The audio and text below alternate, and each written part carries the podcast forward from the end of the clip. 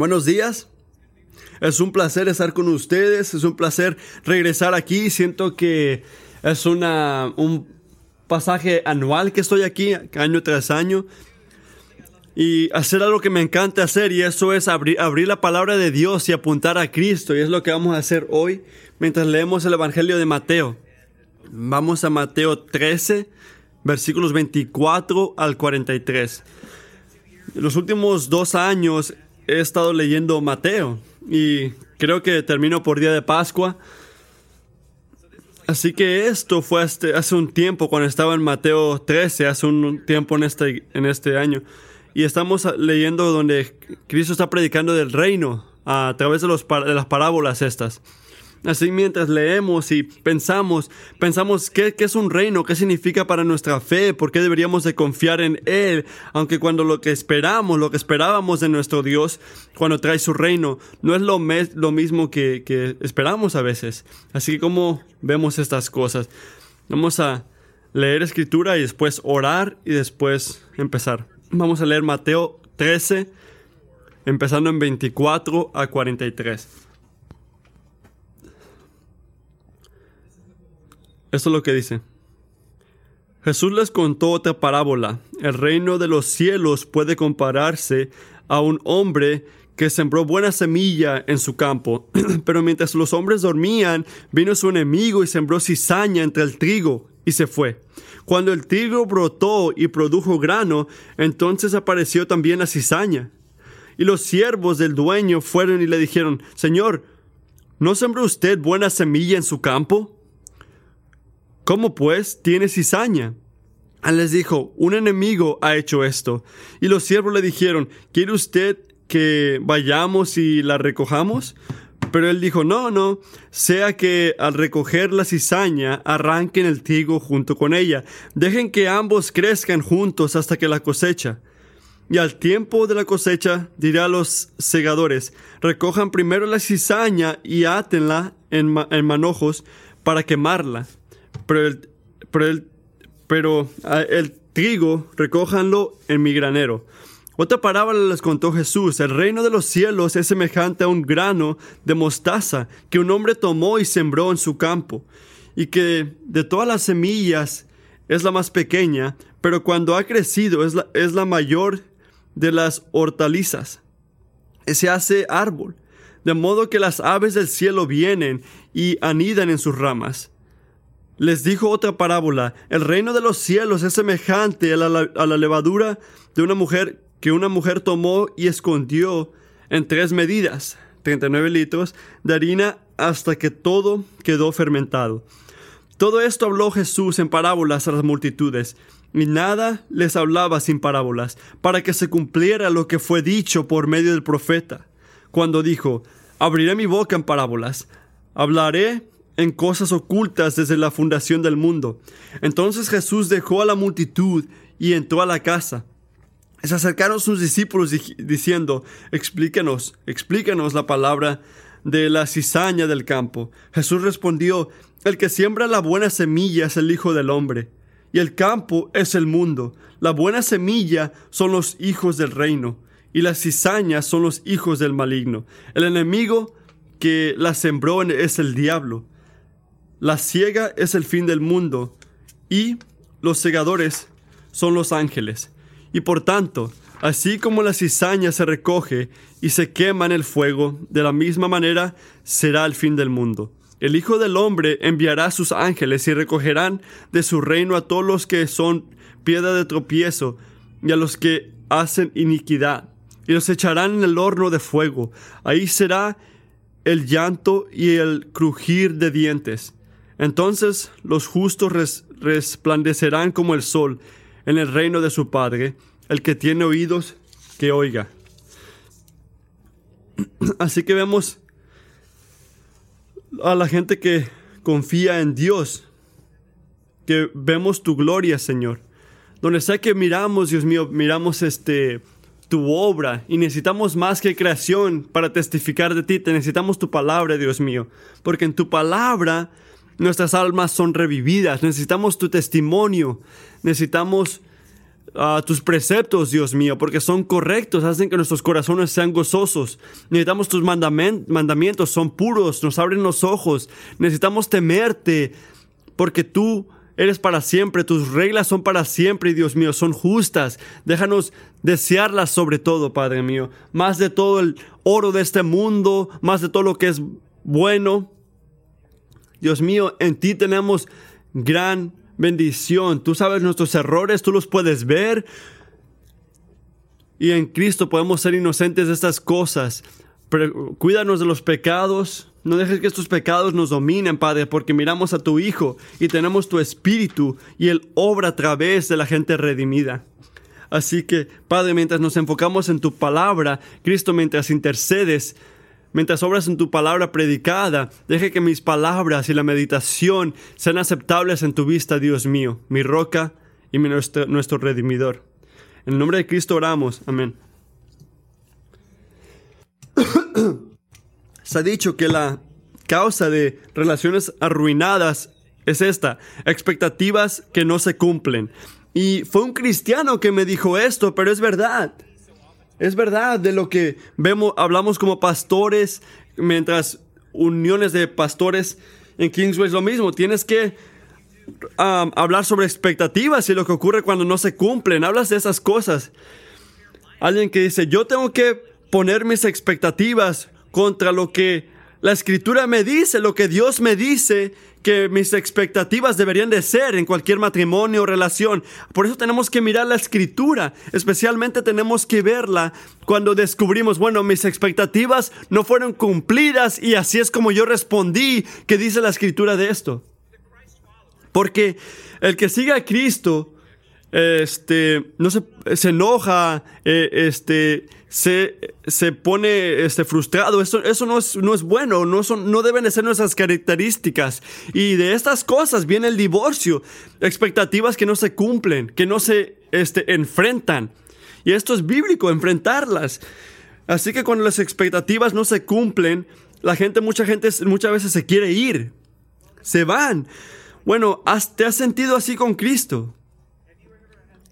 ¿Has tenido pensamientos así sobre el cristianismo, sobre seguir a Jesús? Él, no está tomando mis, mis, mis necesidades, no está cumpliendo mis expectativas. Yo quiero algo diferente de Jesús, yo quiero más. Y a esto o para nosotros como cristianos o para la gente viendo de afuera, Cristo viene y enseña de su palabra y habla de lo que significa su reino y puede que no cumpla tus expectativas. Pero Jesús revela mientras enseña aquí, si no llena tu expectativa, no es porque este reino no es suficiente, es porque tu vista de Él es insuficiente. Así que nos invita a un nuevo reino, una mejor relación y una mejor vida, una que es mejor de lo que esperábamos.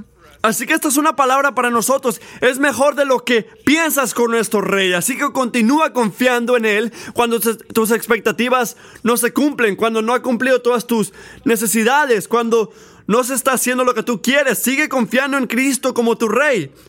Porque su reino va a venir de maneras que no lo esperas. Y cuando miramos en estas parábolas que acabamos de ver aquí, vamos a ver cinco sorpresas del reino de Dios que va contra tu expectativa. Cinco sorpresas sobre el reino de Cristo en este mundo que nos enseña todas las razones por las cuales deberíamos de confiar en Él. Y el primero es esto, que el reino de Dios no acaba con el mal del principio. No acaba con el mal al principio. El reino de Dios no termina todo mal. Y miramos al principio de estos versículos, el versículo 24 al 30. Esta expectativa que no se cumple habla sobre lo que los judíos del tiempo de Cristo malentendieron del reino de Dios. Esto de repente éramos nosotros cuando empezamos a seguir a Jesús. Los judíos en este tiempo esperaban un Mesías que liberaba, un gran, un gran conquistador, que iba a quitarlos de la opresión de los romanos, pero el reino de Jesús es diferente. Y para hacer este punto, Él da lo que ahora es otra parábola sobre su reino. Y aquí en Mateo 13 estamos entrando al centro de todas las parábolas de Jesús sobre el reino. Bueno, ¿qué es una parábola? Diría alguien. La, la parábola viene de la palabra griega que se llama parabali. Y es una palabra que significa que haces, echas algo al lado, una comparación, una analogía. Este es una comparación que para que entiendas cómo es la situación. Nos está enseñando en el reino del reino a través de estas parábolas, estas historias, analogías para traer claridad. Son imágenes para ilustrar lo que significa este reino en una manera espiritual. Así que siempre estamos buscando cuál es el punto de esta parábola. No todos los detalles son significantes, pero hay una, un punto moral o, una verdad aquí. Así que ¿cuál es? La primera parábola, la parábola de, este, de las ramas es esta. Mientras viene su reino, no elimina ni se deshace de todo lo maligno. Al contrario, su reino crece al lado de lo maligno en este mundo. Después de que el reino de Dios viene, el mundo todavía está mixteado de mal y bien y de gente del reino y gente que no son de ese reino. Y esto es contrario de la esperanza que esperaban los judíos en estos días. Vamos a ver esta parábola, la parábola de, este, de la cizaña y del trigo.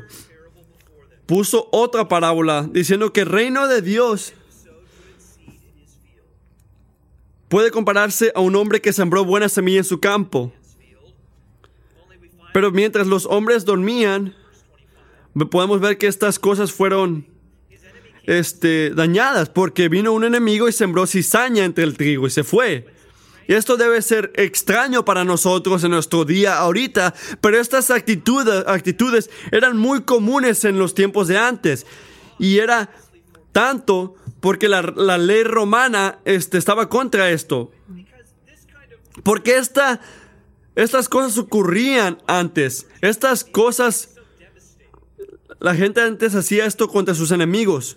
Si dañabas las, las, si dañabas este, las cosechas de la gente antes, ibas contra sus familias, ibas, ibas contra su comida. Esta era una, una gran maldad. Esta gente vivía de esas cosechas y estás dándoles veneno, estás dañando esta cosecha, estás, estás intentando matar a alguien en hacer, hacer estas cosas. Una cizaña llamada Darnell que crece en estos lugares del mundo, aparece y crece idénticamente pareciendo este trigo parece casi trigo. Es ya que sale ya que sale la cosecha, puedes ver que oh, estoy viendo trigo o estoy viendo veneno, como leemos en el versículo 26. Así que cuando el trigo brotó y produjo grano, entonces apareció también en la cizaña, ya que notaron los este granjeros fueron al dueño y le dijeron, y los siervos del dueño fueron y le dijeron, "Señor, ¿no sembró usted buena semilla en su campo? ¿Cómo pues tiene cizaña?" Y para ser claro, no lo están culpando. Que, hey, ¿por qué pues, enseñaste mal trigo? Él, saben que puso buen, buena semilla, porque ellos lo pusieron, ¿verdad? Pero después está la pregunta, ¿por qué, tenían, por qué tenemos cizaña? El dueño sabe, él sabe, el dueño sabe. Dice, un enemigo me ha hecho esto. Y ahora, recuerden esto de las parábolas, recuerden esto, que estas son más analogías que todo. No estamos intentando decir todos los detalles, detalles. Así que podemos preguntarnos, ¿cómo sabe? ¿Cómo sabe el dueño que, que, hicieron esto? ¿Se peleó con alguien? ¿Cómo sabe? Eso no se importa, no es el punto. Vamos al, al corazón de la historia. Este es el punto. Dice, tenemos una cosecha mixteada. Va a haber buena y mal cosecha. Así que en el versículo 28 le preguntan, ¿qué vamos a hacer? ¿Quiere usted que vayamos y las recojamos? ¿Las, las quitamos? ¿Quieres que lo hagamos de una vez? Su respuesta viene en el versículo 29. No, no, no sea que a recoger la cizaña agarren el trigo junto con ella. Es muy peligroso. Es muy peligroso. Puede que arruines la cosecha al intentar cosechar ahorita. Tiene que crecer junto. Y nunca van a estar juntos, no, para siempre van a estar juntos. Va a, haber, va a, haber, una separación al final en la cosecha. Al versículo 30 dice, dejen que ambos crezcan juntos hasta la cosecha y al tiempo de la cosecha diré a los segadores, recojan primero la cizaña y átenla en manojos para quemarlas.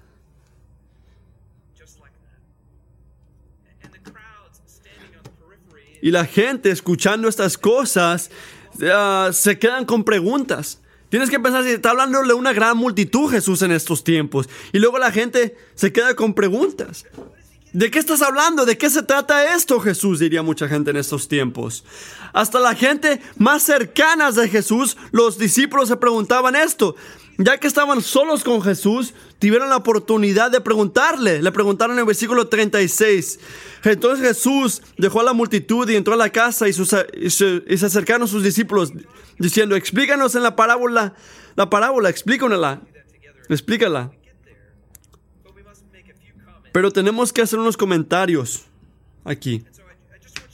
Así que quiero que identifiques unas cosas de esta parábola para poder entenderla. En primer lugar, tenemos que saber quién, quiénes son este, el trigo y quiénes son las cizañas. Y tenemos que saber dónde están plantadas. En el versículo 38 encontramos parte de la respuesta. Y dice, y el campo es el mundo, la buena semilla son los hijos del reino y la cizaña son los hijos del maligno. Así que para decirlo aquí, estas, estas este, cosechas se siembran juntas. El mundo tiene todo eso. Tenemos gente del reino de Dios y gente que son hijos del diablo, creciendo lado a lado en este mundo. Así es como viene el reino de Dios en este mundo. Así que aunque su reino está aquí y está aquí como su gente está aquí, no, no se, no sobrepasa todo lo maligno todavía. Vive y existe al lado de, de, lo maligno. Y ese es parte del diseño y el plan. Y ahora, para los judíos de estos tiempos, esto era una tristeza, era, era como... No, no se llenó su expectativa. Ellos dicen, ¿cómo? ¿Qué, qué quieres decir que ro los romanos todavía nos van a dominar? ¿Cómo de que todavía vamos a estar opri oprimidos? ¿Qué tipo de rey eres? ¿Qué tipo de rey eres que dejas que lo maligno esté al lado de nosotros? Si tú estás aquí, esta promesa, este rey de reyes, entonces esto no debería de ocurrir, no debería de estar aquí con nosotros, no debería de ocurrirme esto a mí. ¿Tú te has preguntado estas cosas? ¿Tú quieres estar en el lado bueno de Dios? Yo, yo cambiaría todo esto para ti. Tú eres el creador, deberías determinar esto, ¿verdad? Eres soberano, ¿verdad? Tienes el control, ¿verdad? Tú me amas, ¿no? Así que las cosas de este mundo deberían de ser mejor para mí, ¿verdad? Soy el Hijo de Dios. Puede que vamos a la iglesia porque pensamos que va a hacer nuestras vidas mejores, va a ayudar mi matrimonio, va a ayudar a mis hijos que encuentren buenos amigos. Pero cuando mi vida física y mis circunstancias se dañan, vamos a hablar mal. ¿Por qué ocurre esto? Yo no, me, yo no me apunté para esto. ¿Qué tipo de reino es esto? ¿Qué tipo de rey eres? Que va a dejarme a mí o a alguien que yo ame pase por esto. Así que nuestras expectativas de una vida mejor, este, nuestras expectativas se rompen, ¿verdad? Y esta parábola, este, nos habla directamente a nuestras expectativas. Nos enseña la verdad, nos enseña cómo es el rey de, de, de reyes. Y aquí vemos cómo se mira la llegada de Cristo. No se va a deshacer de todo lo maligno. Y ya, ¡pum! ¡Wow! Tu, tu, vida es hermosa en todo tipo de manera. Eso no es lo que promete. No nos prometió eso. Él no viene para traerte tu mejor vida ahorita. Este mundo es una bolsa mixteada. Hijos de Dios, hijos del diablo, es una bolsa mixteada de bueno y malo en tu vida. Pero con ojos de fe, y a esto es lo, a lo que voy, con confianza en Cristo, todavía puedes ver la grandeza de este reino mientras estás en él. Pero no se ve como mejor trabajo, más dinero, lo que yo quiero, lo que yo quiero. Como se ve es como un corazón transformado. Ahí empieza el, el reino. Sin verlo, empieza en el corazón. En segundo lugar, la segunda cosa que no esperas es que el reino de Dios no comienza en grande. Dios, el increíble, el grandísimo, el gran rey, el creador de todo, su reino, cuando entra a este mundo no, no comienza grande. Versículos 31 y 32. Tú pensarías que cuando Dios viene va a ser una gran cosa, ¿verdad? Todos lo van a poder ver, todos lo van a saber. No va a haber manera de ignorarla. Este es Dios, ¿no? Pero esa parábola nos enseña que este reino empieza muy pequeño y, es, y, y la gente ni lo puede ver. Versículo 31. Puso otra parábola ante ellos diciendo, ah, el reino de los cielos es semejante a un grano de mostaza que un hombre tomó y sembró en su campo. Así que vemos la, la ilustración aquí, la parábola. Pero ¿cómo y en qué manera es esto el reino de Dios? Así que Jesús hace la conexión para nosotros y hace un punto aquí en el versículo 32 de esa semilla dice, y que de todas las semillas es la más pequeña, pero cuando ha crecido es mayor de las hortalizas y se hace árbol. Hay muchas analogías que podemos dibujar aquí o hacer, pero el enfoque aquí no es, bueno, yo pienso que, no pienso que es el proceso de crecimiento, es, lo, es el contraste del principio a fin. No estoy hablando de cómo crece, sino estoy hablando de lo que empiezas y lo que tienes al final. Es el contraste de hablar que la cosa más pequeña puede ser algo grandísimo. Es la planta más grande en tu jardín.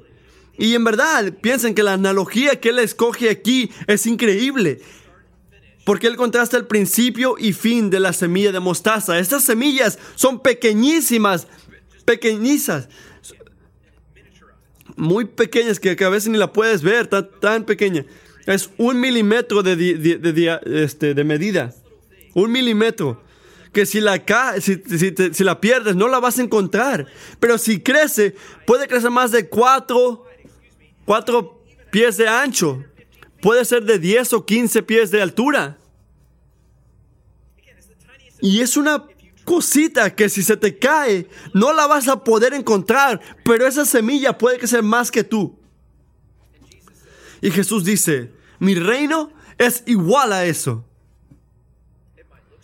Puede verse pequeño, puede verse insignificante, puede verse que no tiene punto, si miras al principio y con lo que empezamos, ni siquiera lo vas a poder ver, ni siquiera la vas a poder encontrar. Pero vas a pensar que no es nada cuando lo ves al principio. Pero como la semilla de mostaza, no mires a lo pequeño que es al principio y, y, determines cómo se va a terminar todo esto. Porque al final, como esta planta, mi reino va a ser grandísimo. Versículo 32 al final y que todas las, semillas es más pequeña. Ah, de, modo que las aves del cielo vienen y, y, anidan en sus ramas. Esto nos enseña que hay un gran reino, más grande, que está bajo, que tiene pequeñas naciones entre ellas. Podemos, podemos ver este, a Ezequiel cuando habla de el árbol plantado por Dios. En Ezequiel 23 dice que debajo de estas ramas va a haber todo tipo de pájaros. Así que está hablando del árbol como su reino y los, y los pajaritos como este, naciones que van a descansar en este, este árbol de, Dios, este reino de Dios. Es algo de, este, usa estas palabras para decirnos que aunque se ve pequeño, este reino va a cubrir todos los otros reinos, va a ser reinado por el rey que está sobre todos los reyes, siendo Cristo y va a permanecer para siempre. Va a ser el reino más grande, reinado por el mejor rey. Pero nunca vas a imaginar esto si miras el principio, si miras cómo comenzó. Si ves a estos pescadores, si miras al principio del Evangelio, ves a los pescadores, ves a estos maestros que nadie los conoce. Y esta es la manera que Dios obra. Usó a esta gente para hacer su reino. Lo hace intencionalmente. Así que si consideras el reino de Dios, la obra de Dios en tu propia vida, ¿a poco te ha fallado? has dudado, bueno, no creo que eso vaya a ser nada al final. Vale la pena seguirlo. Recuerda la mostaza, la semilla de mostaza. Este reino empieza pequeño por diseño. Por diseño. empieza pequeño por diseño para ver la fe. ¿Por qué? Porque Dios tiene que hacer grandes cosas para que salga grande. Así que en tu vida cristiana, no, le, no mires para abajo, no menosprecies las cosas pequeñas. Así es como obra Dios. Quieres llegar a tu comunidad con Cristo, de repente mañana no vas a poder tener un tipo de reunión grandísima, pero ¿sabe qué puede que ocurra? Puede que le des una Biblia a un amigo. Y eso no es algo pequeño. Puede que nunca te conozca nadie, puede que no vas a un cristiano, a un pastor cristiano que conoce tanta gente, pero puedes ser discípulo de una persona y eso lo lleva a Dios. Puede que nunca llegues a ser un gobernante, y pasar leyes, pero puedes orar y unirte con otra gente para orar, pidiéndole a Dios que crezca su reino. Estas son comienzos pequeños, pero son comienzos fieles que tienen mucha fe en un gran Dios, no en nuestras gran habilidades o, manera de procesar cosas. Obedecemos a Dios en cosas pequeñas y dejamos los resultados en sus manos. Él va a hacer su reino al final y lo va a hacer a través de cosas pequeñas al compartir su palabra fielmente. En tercer lugar, el reino de Dios no puede verse. Al principio tan siquiera no se puede ver. Eso es lo que nos sorprende de su reino. Su reino no se puede ver. El versículo 33. Eso nos lleva a la siguiente parábola que da Jesús y nos enseña que su reino es oculto hasta que lo puedas ver con ojos de fe. Y usa una ilustración este, familiar a través este, de la harina. El versículo 33 les dijo otra parábola. El reino de los cielos es semejante a la levadura que una mujer tomó y escondió en tres medidas de harina hasta que todo quedó fermentado. Así que para hablar un poquito más de esta parábola, debes de entender las cantidades que estamos hablando aquí. Estas este, levaduras que estaba separada en tres medidas. Para hablar claramente, es mucha, mucha harina. No son tres, tres este, copas por lo que haces pan para tu familia. No, estamos hablando 50 libras de harina. Estamos de que estás haciendo una cena como para 100 y algo personas. Estamos hablando como casi todo un restaurante que está dando panes a, a la gente todo el día. Estamos hablando mucha harina. Y tiene que haber, tiene que ser este, pasar por el proceso de levadura para que sea fermentada. Y toma muy poquita levadura para hacer que esta harina sea fermentada. Así que la imagen de esta parábola habla directamente de, lo, de la ilustración de la parábola de la semilla de, de la semilla este, pequeña. Así que Jesús nos está hablando aquí de lo pequeño que empiezan las cosas. El enfoque aquí no se trata de lo poquito de harina que hay, o la levadura, sino aquí vemos que el reino de los cielos es semejante a la levadura que una mujer tomó y escondió en tres medidas hasta que quedó fermentada. Así que podemos ver que la levadura está oculta, está entre la harina Así que de afuera nunca vas a saber que le pusieron levadura. Está oculta. Si la mujer no te hubiera dicho, no supieras que había levadura en esa harina. Y aunque está oculta y de afuera no la puedes ver, de igual manera el reino está ahí. El reino está ahí, está vivo y está obrando y está haciendo esta harina o para infiltrar y para obrar en los corazones. Así obra el reino también el reino, la levadura, va a consumir. Y el reino de Dios hasta ahorita es igual a esto. De repente no lo puedes ver de afuera. Y puede que ni siquiera sabes que está ahí porque al menos que alguien te diga, pero está ahí y está obrando. Igual que la levadura en esta harina. Así que lo que vemos del reino viene como un reino espiritual que reina por dentro. Un reino donde vemos que el Señor primero transforma el corazón antes de ver la fábrica, antes de ver lo exterior, antes de ver las instituciones de nuestra sociedad. Empieza todo en el corazón.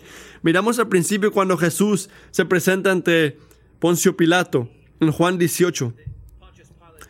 Ah, el Poncio Pilato, él representa el reino de, este, de Roma y tiene todo el poder de su reino. Ellos tenían el gobierno, tenían los edificios, tenían los soldados, tenían las barreras. Tú sabías dónde estaba el reino de Roma, tenían las monedas, tenían las banderas. Todos sabían que estabas en el reino de Roma, no estaba oculto. Todos sabían quién reinaba en Jerusalén. Era Roma. Y Poncio Pilato le preguntó a Jesús si Jesús era rey. Y así es como Jesús le respondió. Es Juan 18, versículo 36. Jesús dijo, mi reino no es de este mundo. Si mi reino fuera de este mundo, mis siervos hubieran estado peleando para que no me dieran los judíos. Pero mi reino no es de este mundo. Jesús reina, reina sobre un reino que opera en otro mundo, en, otro, en otra mentalidad, en otro tipo de pensamiento. Y ese reino está oculto a esos que están luchando por votos, por leyes, por territorios y, por barreras. El reino de Dios no se puede ver, al menos que tengas ojos de fe.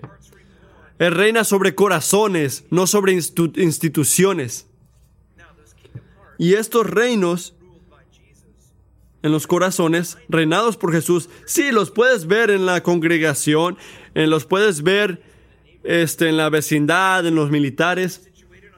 Puede que estos corazones estén en una, un equipo de básquetbol o en gente en tu trabajo pero no por el propósito de instituir un tipo de consumir o bautizar a toda esta gente pecadores, pecadores para ponerle cosas como símbolos cristianos a todos. No, su reino viene en maneras ocultas, obrando en corazones que no puedes ver.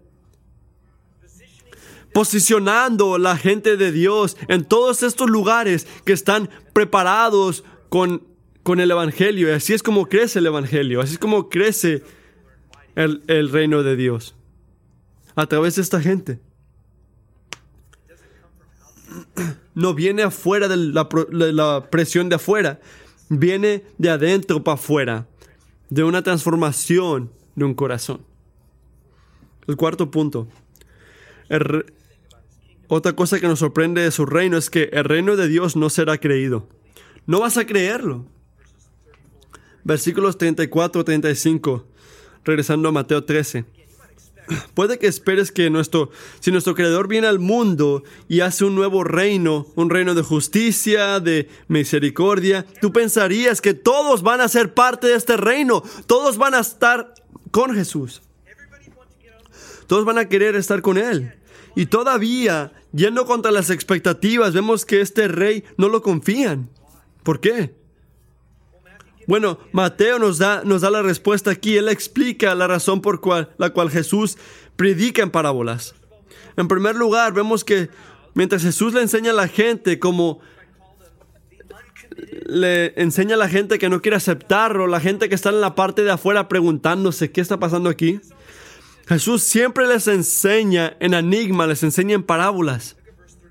Miren el versículo 34. Entonces, todo esto habló Jesús, todo esto habló Jesús en parábolas a las multitudes y nada les habló sin parábola. Y la gente más cercana a él le preguntaron esto en el versículo 13. ¿Por qué enseñas en parábolas, Jesús? Hazlo claro, dilo directo. ¿Por qué siempre enseñas en figuras, en parábolas? Y puede que te sorprenda a ti, pero la respuesta no es porque él es un buen maestro y le gusta usar ilustraciones. Él tiene otra razón por la cual las usa. Miren el versículo 11 de Mateo 13. Aquí está la respuesta de Jesús. Y él le responde, ¿Por qué enseñas en parábolas? Para ti, hablándole a los discípulos solamente, a ti se le dio la bendición de poder saber los secretos del reino del cielo, pero para ellos, los de afuera, no se les ha dado todavía. Es interesante. Él cuenta parábolas para esconder la verdad de esos que no se le acercan. Estos secretos del reino solamente son para esos que confían en Él, que se le acercan, que quieren someterse a sus enseñanzas. Esos de afuera está oculto. Pueden escucharlo, pero no lo pueden entender. Esto es parte del juicio de Dios sobre la gente que no creía. Y aquí Mateo a nuestro texto expande en esto, mientras trae a luz otra cosa. ¿Por qué enseña en parábolas Jesús? Miren el, versículo 35 ahora. Él dice, para que se cumpliera lo que fue dicho por medio del profeta, cuando dijo, abriré mi boca en parábolas, hablaré de cosas ocultas desde la fundación del mundo. Eso es claro, ¿verdad? Es directo, pienso yo. Jesús habla en parábolas porque el Viejo Testamento Ah, dijo que iba a hacer exactamente eso, que abriré mi boca en parábolas. Pero hay más que esto. Y quiero enseñarles esto. Vamos a donde encontramos este versículo. Regresen a Salmo 78. Vamos a Salmo 78.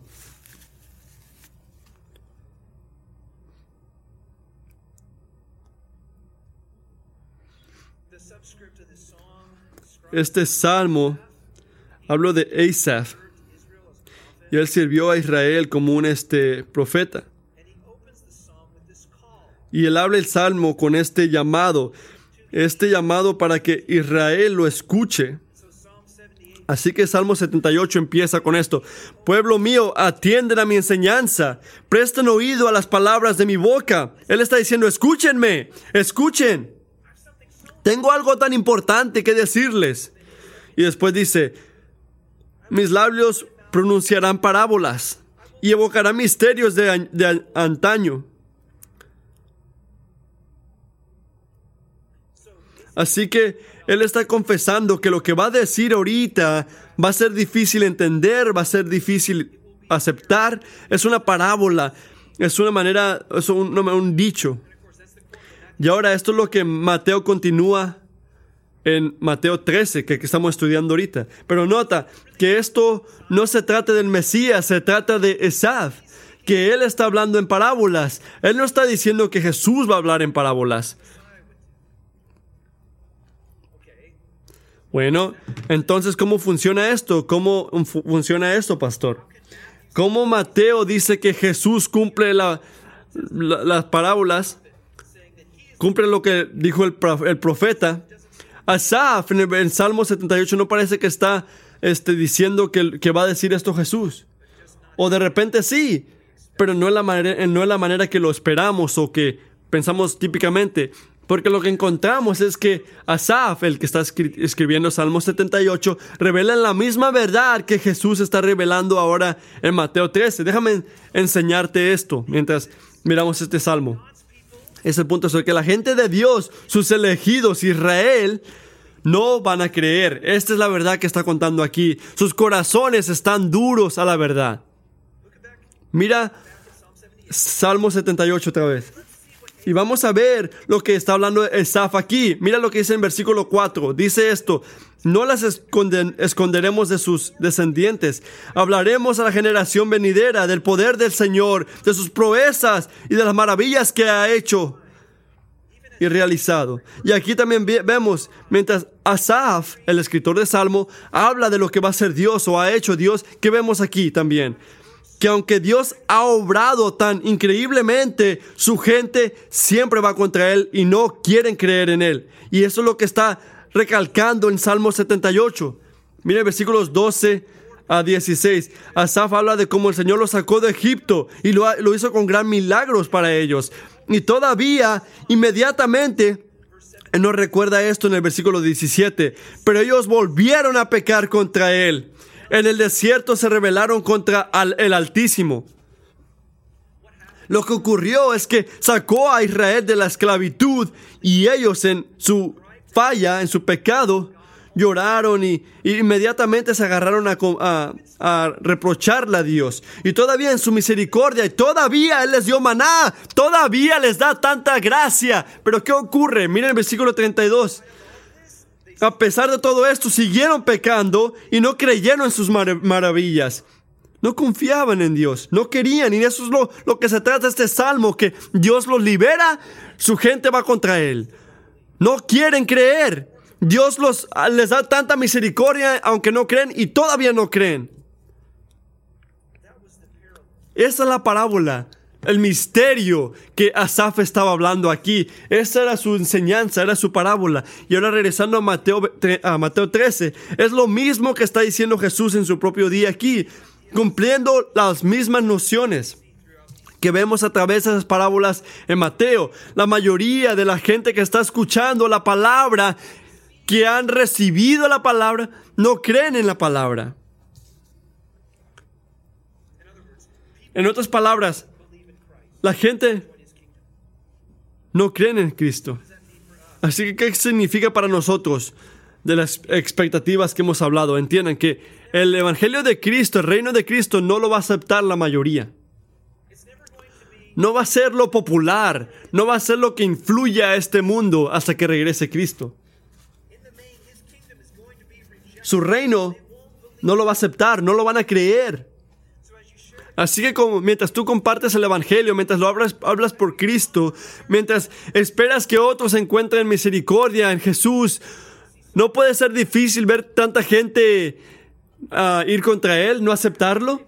Y en eso nosotros podemos pensar, ¿qué, está, qué estamos perdiendo?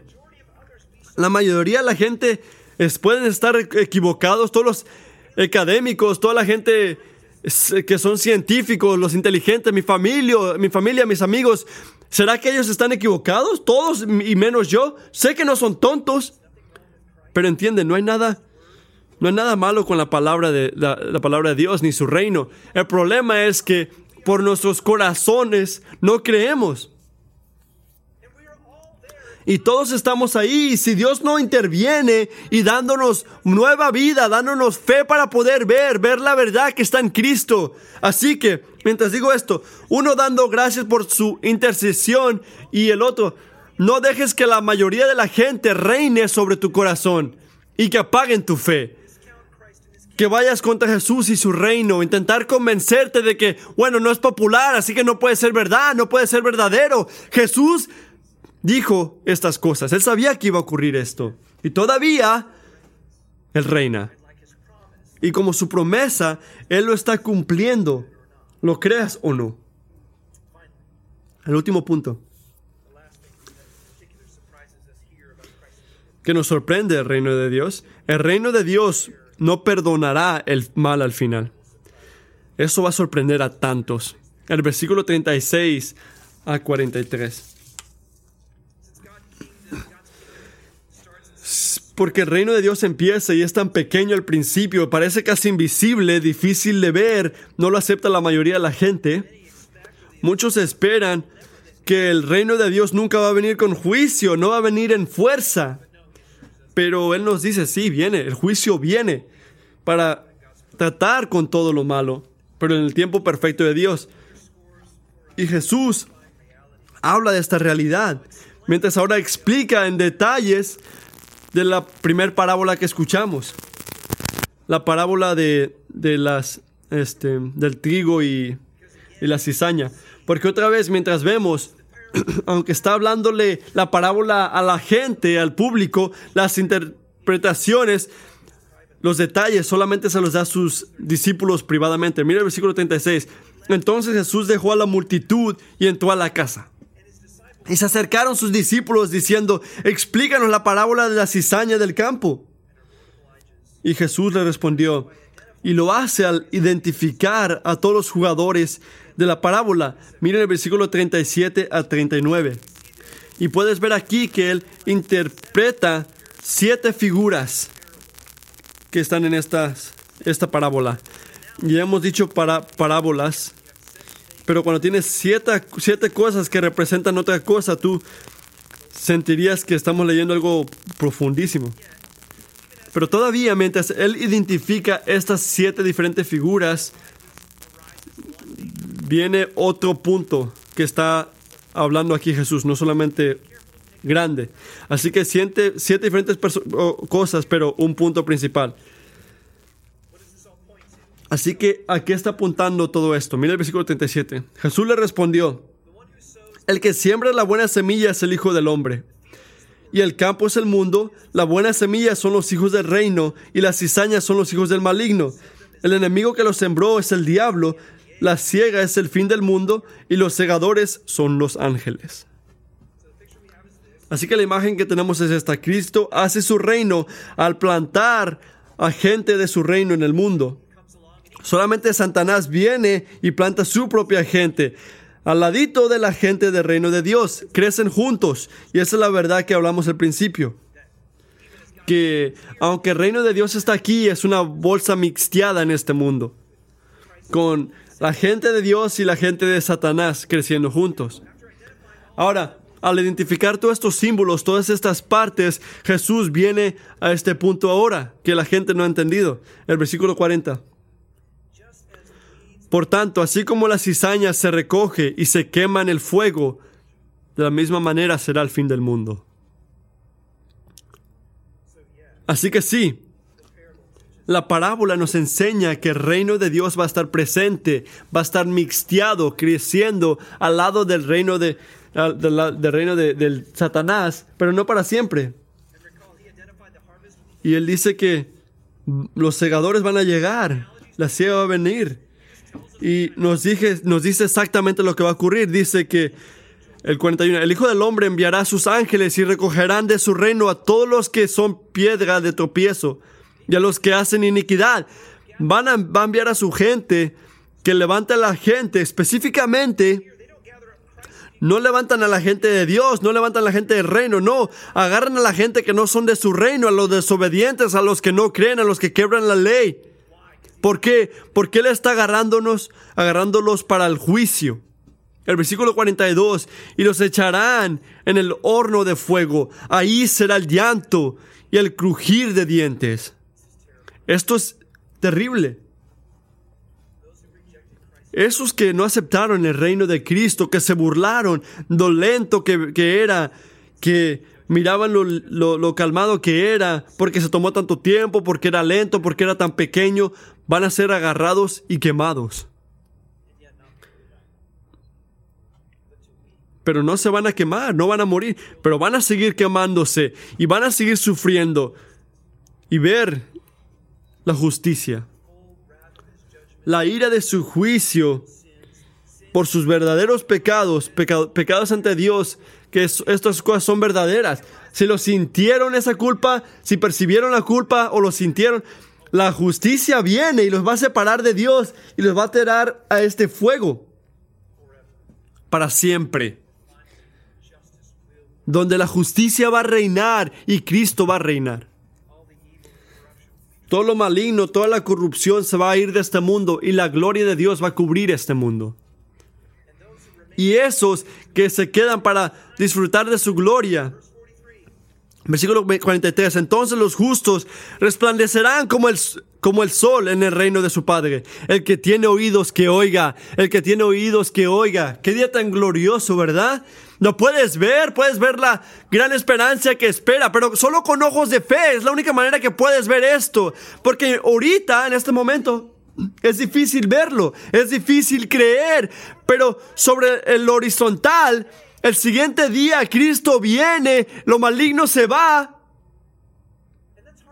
Y eso es difícil creer mientras vemos todo lo que está ocurriendo en nuestro mundo. Pero tienes que saber esto, que lo mismo es cuando vino Cristo al principio. La gente estaba confundida, Él los sorprendió. No reconocían su gloria, ellos no podían ver su reino, no podían ver las grandes cosas que hacía Dios al principio. Y la gran profecía que enseñó Isaías, que es que pudo este, hablar de la de lo que ocurrió en Cristo en la cruz. El versículo 1 de 53 de Isaías dice, ¿quién ha creído lo que nos ha dicho? ¿A quién se le ha revelado la palabra de Dios? No puedes creerlo aunque lo veas, dice aquí. Porque el Salvador, el rey que venía, el Todopoderoso, se miraba insignificante, se miraba pequeño, se miraba peor, se miraba como que estaba contra Dios, miraba maldecido. Porque vino como una pequeña planta. No tenía ni majestad, no tenía ni nada, no tenía hermosura que desearíamos. Él lo odiaba los mundos, lo, lo odiaba el mundo. Tenía luchas, tenía sufrimientos y le iban le iba mal las cosas. Pero después entendemos por qué pasó por todo eso. ¿Por qué lo hizo Dios así? Porque estaba, Él estaba tomando nuestro juicio. Él estaba sufriendo por nuestros malos, nuestro, nuestros males, para que nosotros no nos lleve el juicio. Isaías dice otra vez que Él tomó nuestras luchas, Él tomó nuestros sufrimientos. Y vemos cómo Dios lo, lo golpeó, cómo fue este matado, cómo fue destruido por nuestras iniquidades. Él sufrió todo lo que nos da ahora paz. Y con sus golpes, lo que Él sufrió, tenemos este perdón ahora. Así que ahora quiero que entiendas que lo maligno va, va, va, a pagar hasta lo malo que tú has hecho. Hay dos opciones, hay dos opciones por lo mal que tú has hecho. O los tomas tú y te vas al fuego de juicio. O ves a Cristo para que Él tome esos pecados y todas esas cosas que tú hiciste y que Él pague por eso. Si lo ves a Él, si lo confías a Él. Así que, ¿para dónde? ¿Para dónde, dónde va a estar este, tu culpa, tus, tus pecados en el día de juicio? ¿Va a estar en ti? ¿O puedes creer que este Dios vino para tomar esto por ti? Tomar tus pecados. Todos como ovejas nos hemos separado. Todos hemos ido a nuestros propios caminos y el Señor lo ha puesto en Él, la iniquidad de todos nosotros. Qué Dios tan glorioso y gran Rey. Si solo nos da ojos para ver. Debemos adorar a ese rey, a esa oveja, a ese cordero, que Él va a venir, pero no va a ser como tú te lo imaginas. Pero Jesús nos dice todo esto al principio para decir, no te vayas, no corras, no te des por vencido, no pierdas corazón, viene. Muchos no lo van a ver y, es exactamente lo que yo te dije, pero hermanos y hermanas, confíen en este rey, denle, este, sus corazones, sus promesas nunca fallan. Y la cruz lo selló y lo enseñó, porque ahora está intercediendo por tú, por, por ti y por mí. Siguen confiando y, y glorificando a este gran rey. Vamos a orar. Padre, te agradecemos que nos has dado un gran rey, un rey que no merecemos, un rey que no queremos en muchas maneras a veces, pero todavía lo trajiste. Te agradecemos por la manera que tu Espíritu abre nuestros ojos para ver grandezas que está haciendo este Cristo, que está mereciendo toda nuestra, nuestra confianza. Te agradezco por las almas de esta iglesia. Te agradezco que mucha gente aquí vive por, por Él. Nos has ayudado en nuestra falla de creer, nuestros pecados, nuestra malicia, la culpa que no hemos visto a veces. Y te damos la gloria por todo eso. Te pido que le des fortaleza a tus santos que caminen en fe y fidelidad, porque sabemos que tú eres fiel hasta el final.